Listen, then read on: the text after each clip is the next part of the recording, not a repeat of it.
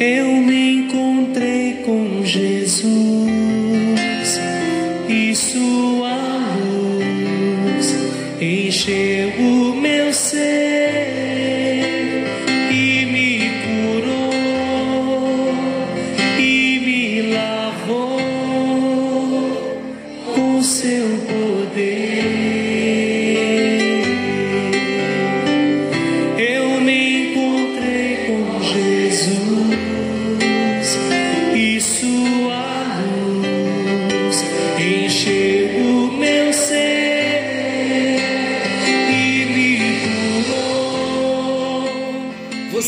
ouviu aquela frase? Mente vazia é oficina do diabo. Mas o contrário também é bem verdade. A mente cheia da palavra de Deus, o espírito cheio da palavra de Deus, o inimigo não terá oficinas em nós. Glória a Deus por isso. Graça e paz. Está chegando até você mais um encontro com Deus. Eu sou o pastor Paulo Rogério, da Igreja Missionária no Vale do Sol, em São José dos Campos. É sempre um grande prazer e uma grande alegria ser um instrumento de Deus para juntos compartilharmos da palavra do nosso Deus. Temos ouvido sobre as bem-aventuranças, o início dos grandes ensinamentos de Jesus no Sermão do Monte. Já vimos as oito bem-aventuranças e estamos no encontro anterior e nesse encontro, recapitulando as oito bem-aventuranças, falando de um modo abrangente e ao mesmo tempo resumido, para lembrarmos dos princípios fundamentais das bem-aventuranças, porque é em cada bem-aventurança que nós extraímos a essência do que Deus quer para a nossa vida cristã. E lembrando que são nas bem-aventuranças que nós encontramos a essência para a mudança da nossa natureza. Encontramos também nas bem-aventuranças os segredos, os mistérios revelados de Deus para as nossas vidas, onde antes do fazer nós vamos nos dedicar em ser pessoas melhores para Deus, em ser verdadeiros cristãos. Dedicaremos nesta essência, lá de dentro do nosso coração, onde ninguém consegue ver o interior, mas quando manifestamos em atitudes, em palavras, as pessoas saberão o tesouro que nós transportamos dentro do nosso coração. Você não deseja ser melhor para Deus? Você não deseja ter o testemunho do Espírito no seu espírito de que você é um discípulo fiel, um discípulo verdadeiro, um discípulo autêntico? Esse é o caminho. Não desista. As bem-aventuranças irão marcar a nossa vida, irão marcar a nossa natureza. Por isso, antes de entrarmos no assunto, eu quero deixar uma sugestão para você. Nós vamos estar andando agora no Sermão do Monte a partir do próximo encontro, mas eu aconselho a você ouvir as bem-aventuranças de tempo em tempo, estar ouvindo, relembrando tudo quanto Deus nos ensinou para que seja uma marca nas nossas vidas. Quando virem, quando vierem as situações difíceis, as lutas, então nós poderemos manifestar quem nós de fato somos. E as bem-aventuranças, quando nós assimilamos, abraçamos e trazemos para dentro de nós, ela tem esse poder por ser palavra de Deus, por não voltar vazia, antes que cumpra o propósito, então o propósito das bem-aventuranças é mudar a nossa natureza. Falamos então das duas primeiras bem-aventuranças e nós usamos a seguinte frase: se batermos o olho, se batermos os olhos nos cidadãos do reino de Deus, como eles devem ser, de acordo com Mateus capítulo 5, versículo 1 ao 11. Então nós dissemos no encontro anterior que quando alguém olhar para nós, deve nos ver como pobres de espírito. Falamos que não significa uma pobreza material, mas falamos que é aquele homem, aquela mulher que reconhece a sua real necessidade de Deus. Ele tem um coração contrito, quebrantado e, e reconhece a sua limitação e a sua pobreza espiritual. E o que eu acho mais fantástico em tudo isso é ter o espírito vazio de si mesmo. Todas as vezes que nós nos esvaziarmos da nossa natureza, Deus encherá com as virtudes da sua própria natureza. Você é humilde? Diga para Deus: Estou sendo em nome de Jesus. Nunca diga não sou, está difícil, Tu és o que tu vês e tu tens o que tu dizes.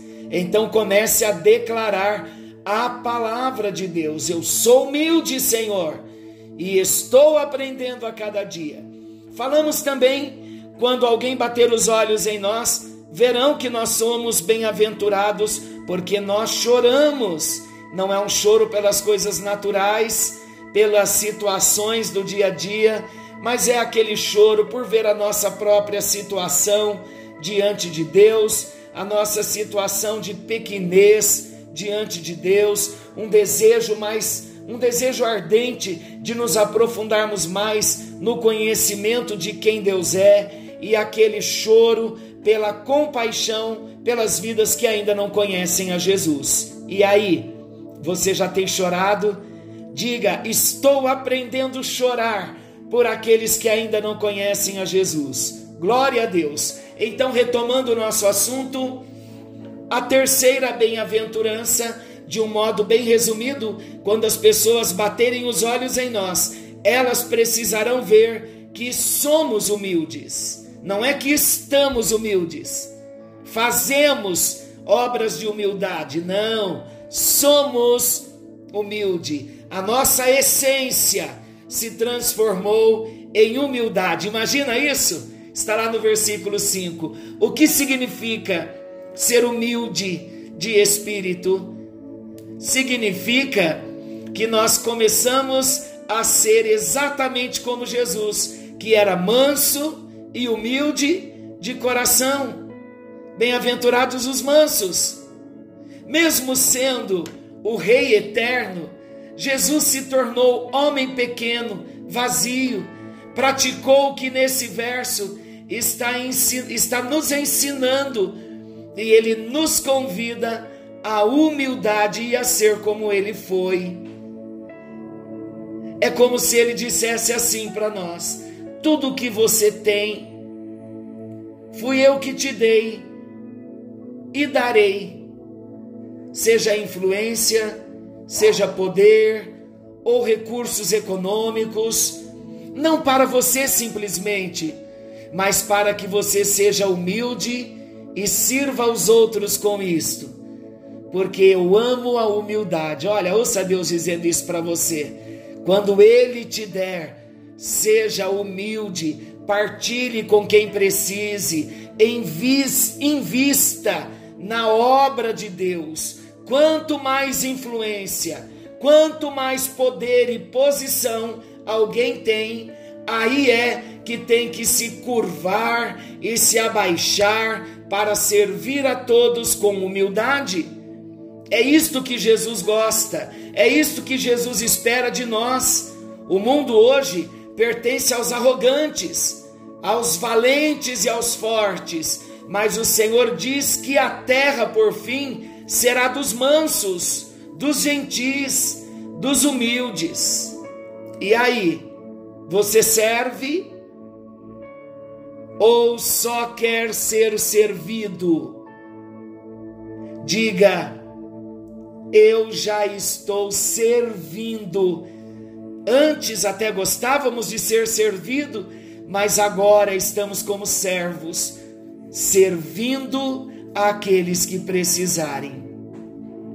Em quarto lugar, quando as pessoas colocarem os olhos em nós, precisarão ver em nós pessoas que têm fome e sede de justiça. Ter fome e sede é uma condição básica para o nosso crescimento, para a nossa sobrevivência. É necessário haver fome por mudanças e transformação na própria vida, na família, no trabalho e em todas as circunstâncias que nos cercam. Precisamos ter fome do próprio Senhor Jesus, não de bênçãos ou de experiências espirituais, mas precisamos ter fome da justiça de Deus, fome da Sua vontade, fome da Sua santidade. A maior causa da fraqueza e raquitismo espiritual é a falta crônica de apetite e sede espiritual. O apetite do cristão deve ser direcionado para o que é certo, nunca satisfazê-lo com coisas que são inúteis, que não satisfazem e que por isso a fome sempre volta. O discípulo de Jesus será feliz se não matar a sua fome com entretenimento, com riqueza, com luxo, mas com a busca da justiça para com Deus justificado pela fé no sangue de Jesus, da justiça moral, do caráter que agrada a Deus, isso fala de conduta, e da justiça social, a luta pela libertação de toda forma de opressão e injustiça social, seja em nós mesmos ou seja nas pessoas ao nosso redor. Nossa fome, nossa sede de justiça devem incluir todos esses três níveis de justiça para com Deus, para com nós mesmos e para com o próximo. E aí, você já está sentindo fome e sede de justiça, fome e sede de salvação, de vontade de Deus, de santificação.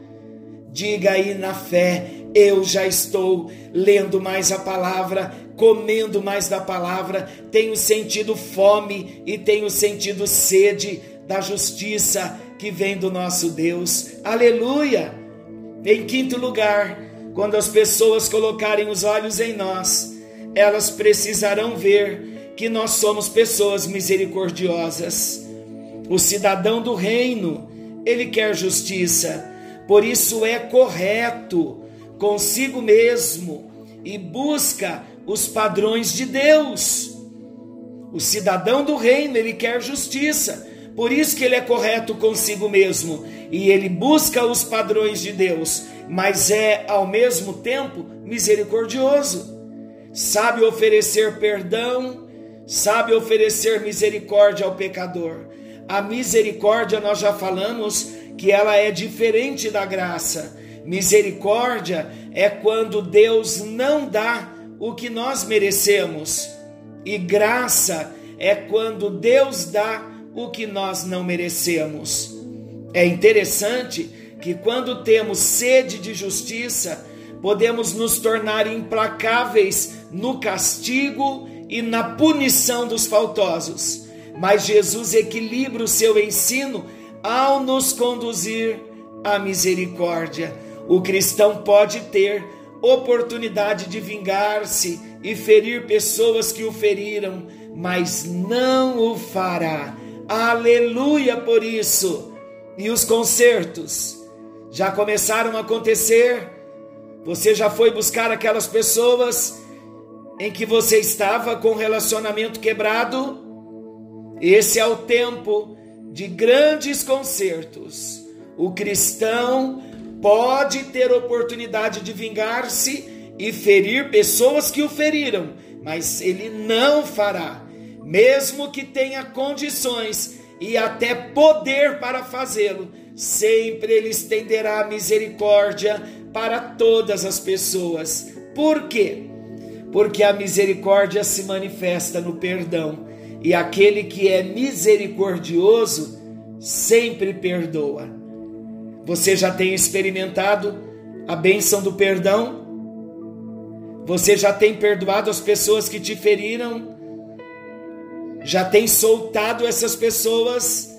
Ou continua carregando-as sobre os seus ombros? Não vale a pena nós levarmos essas questões tão pesadas no nosso ombro. Perdoe, libere perdão. Se preciso for pedir perdão, busque a pessoa a quem você ofendeu e peça perdão. Quando as pessoas também colocarem os olhos em nós, elas precisarão ver em nós que somos limpos de coração. Está no versículo 8. Deus, queridos, ele não vê a aparência, Deus vê o coração. Há pessoas que por fora parecem tão boas e religiosas, mas em seu coração não agradam a Deus. Ser limpo de coração não é simplesmente ser limpo por fora, com boa reputação, mas é ser limpo no íntimo, no caráter, no pensamento, no sentimento, é ser limpo para com Deus. Não é aquele que olha para um lado e para o outro para ver se alguém está observando, mas é alguém que olha para cima, pois ele sabe que Deus tudo vê. São limpos de coração quando rejeitam a hipocrisia, quando rejeitam a falsidade e são inteiramente sinceros. Os limpos de coração não têm nada a esconder. Não é mais limpo quem nunca se suja, mas sim quem sempre se limpa através do arrependimento e da confissão. Jesus certamente estava enfatizando o fato de que a verdadeira pureza é no íntimo, é no coração e não meramente no exterior ou nas cerimônias religiosas, como ensinavam os fariseus. São felizes os limpos de coração, porque eles verão a Deus. Só os limpos de coração conseguem enxergar a Deus por trás de tudo e percebem a sua mão conduzindo-os. E aí, você tem pedido a Deus para limpar o seu coração? Como você tem feito isso? Não tem julgado as pessoas? Ser limpo de coração não é simplesmente ser limpo por fora, com boa reputação, mas é ser limpo no íntimo, no caráter, é ser limpo para com Deus. E essa pureza, essa limpeza no íntimo, ela é totalmente pessoal. Não podemos ver o coração do próximo, mas é o nosso próprio coração. É uma história que eu gosto muito de contar. Esta história ela diz assim: Uma mulher, ela se mudou de casa e ela foi morar num condomínio onde não havia muro nem na frente e nem nos fundos e nem nas laterais. Eram apenas jardins. Nos fundos haviam alguns varais e a casa do outro lado da rua também no condomínio não tinha muro, nem nos fundos e nem na frente. Interessante que duas casas numa mesma quadra, fundo com fundo. Certo dia, o marido chegou do trabalho e a esposa disse ao marido: Eu estou percebendo algo já faz vários dias que eu tenho visto a roupa da vizinha no varal. A vizinha é desleixada, ela não cuida bem da sua roupa as roupas são todas encardidas. E o marido ouviu um dia, ouviu a reclamação outro dia, ouviu no outro dia, até que ele foi tirar a prova. Um dia à tarde ele estava em casa, aquele sol, a vizinha colocou as roupas brancas no varal e está lá a mulher lavando louça e olha pela janela da sua casa e ela chama o marido e diz: Olha a roupa da vizinha toda encardida. Eu não disse que ela é uma desleixada. E o marido então se apercebendo de que o problema não estava na roupa da vizinha, mas estava na janela da sua casa. Então ele lavou a janela da sua casa, ele limpou bem os vidros e ele chamou a esposa e disse: Amor, venha ver a roupa da vizinha. E ela então não havia visto que o marido tinha lavado as vidraças da casa, da cozinha. Então ela disse: O que será, meu amor, que aconteceu com a vizinha? Que as roupas dela hoje estão tão branquinhas. E o marido disse: Meu amor, o problema não estava na casa da vizinha, o problema estava na nossa janela que estava suja. Então, queridos, nós não temos, não é papel, não é função nossa estar olhando e vasculhando sujeiras na casa do vizinho. Deus não gosta, Deus não permite isso. Nós somos chamados para olhar a sujeira, a impureza no nosso próprio coração. E precisamos fazer isso com urgência. Bem-aventurados os puros, os limpos de coração. E então a última, a penúltima bem-aventurança em sétimo lugar. Quando as pessoas colocarem os olhos em nós, elas precisarão ver que somos pacificadores. Jamais promovem o conflito. O pacificador, ele não promove conflito, ele não joga lenha na fogueira. Ao contrário, ele promove a paz e a reconciliação. A ordem bíblica é clara: afaste-se do mal e faça o bem. Busque a paz com perseverança. 1 de Pedro 3:11. Isso nem sempre depende de nós, mas a Bíblia diz: façam todo o possível para viver em paz com todos. Romanos 12, 18. O que couber a nós é fazer a nossa parte para nós estarmos em paz. Mas se o outro não quer estar em paz, aí já não será problema seu. Mas o que cabe a mim e a você é manter a paz com todos. Somente seremos um pacificador quando colocarmos Jesus, o príncipe da paz, dentro de nós, pois só há paz onde ele reina.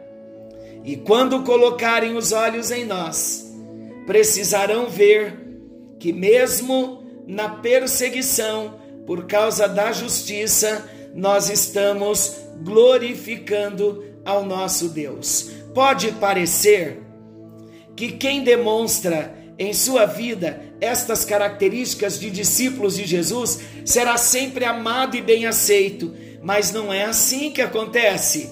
Em geral, quem vive como verdadeiro discípulo será perseguido por causa da justiça não porque faz algo errado, mas exatamente porque a integridade e a santidade incomodam muitas pessoas. Felizes são estes, porque não aceitam fazer concessões somente para agradar as pessoas e vivem de modo a agradar a Deus. O mundo é contra Deus e será também contra os servos de Deus. Todo aquele que quiser seguir a Jesus fielmente será perseguido. 2 Timóteo 3,12.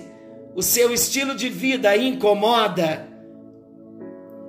As bem-aventuranças pintam um quadro do discípulo verdadeiro de Jesus. Ele é humilde de espírito, reconhece a sua pobreza espiritual e ele chora por causa dela. Isto o torna manso e gentil em seus relacionamentos. Longe de se conformar com o pecado, ele tem fome e sede de justiça, anseia crescer em Deus e em sua santidade.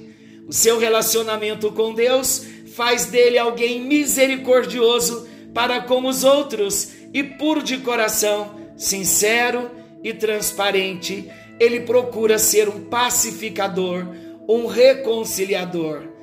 Ninguém lhe agradece por isso. Antes, ele é hostilizado e perseguido por causa da justiça que defende e por causa do Cristo a quem segue.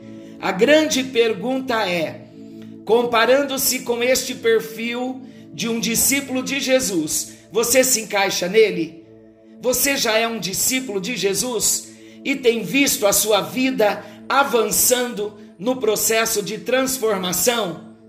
Se você já é um discípulo, toda esta série de estudos estará nos dando, já nos deu até aqui e estará nos dando ainda um entendimento ainda maior do que o Senhor Jesus agora requer de mim e de você. Se ainda não nos vemos como um discípulo de Jesus, é importante nós tomarmos agora mesmo a palavra do Senhor e assumirmos o nosso compromisso de ser fiel a Jesus enquanto nós vivermos. É hora de falar com Deus.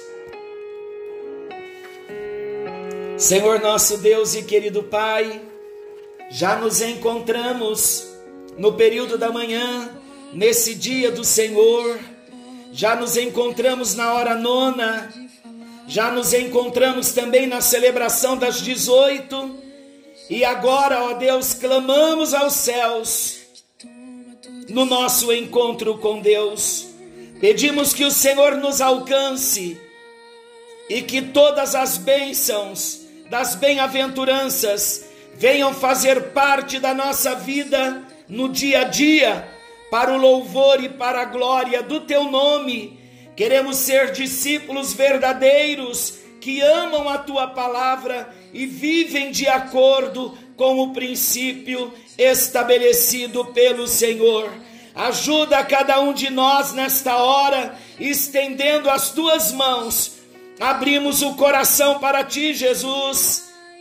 Recebemos a ti em nossas vidas como dono da nossa vida, como Senhor exclusivo da nossa vida. Queremos ser discípulos verdadeiros, discípulos autênticos que manifestarão nesse mundo as marcas do caráter e da vida do Senhor Jesus. É a nossa oração no bendito e precioso nome de Jesus e para a glória de Deus Pai, Filho e Espírito Santo. Amém. E graças a Deus. Que o Senhor te abençoe e te guarde.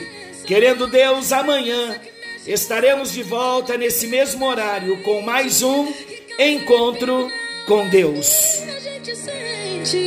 Que eu perca dinheiro e perca só não quero perder presença, tua presença, tua presença, tua presença.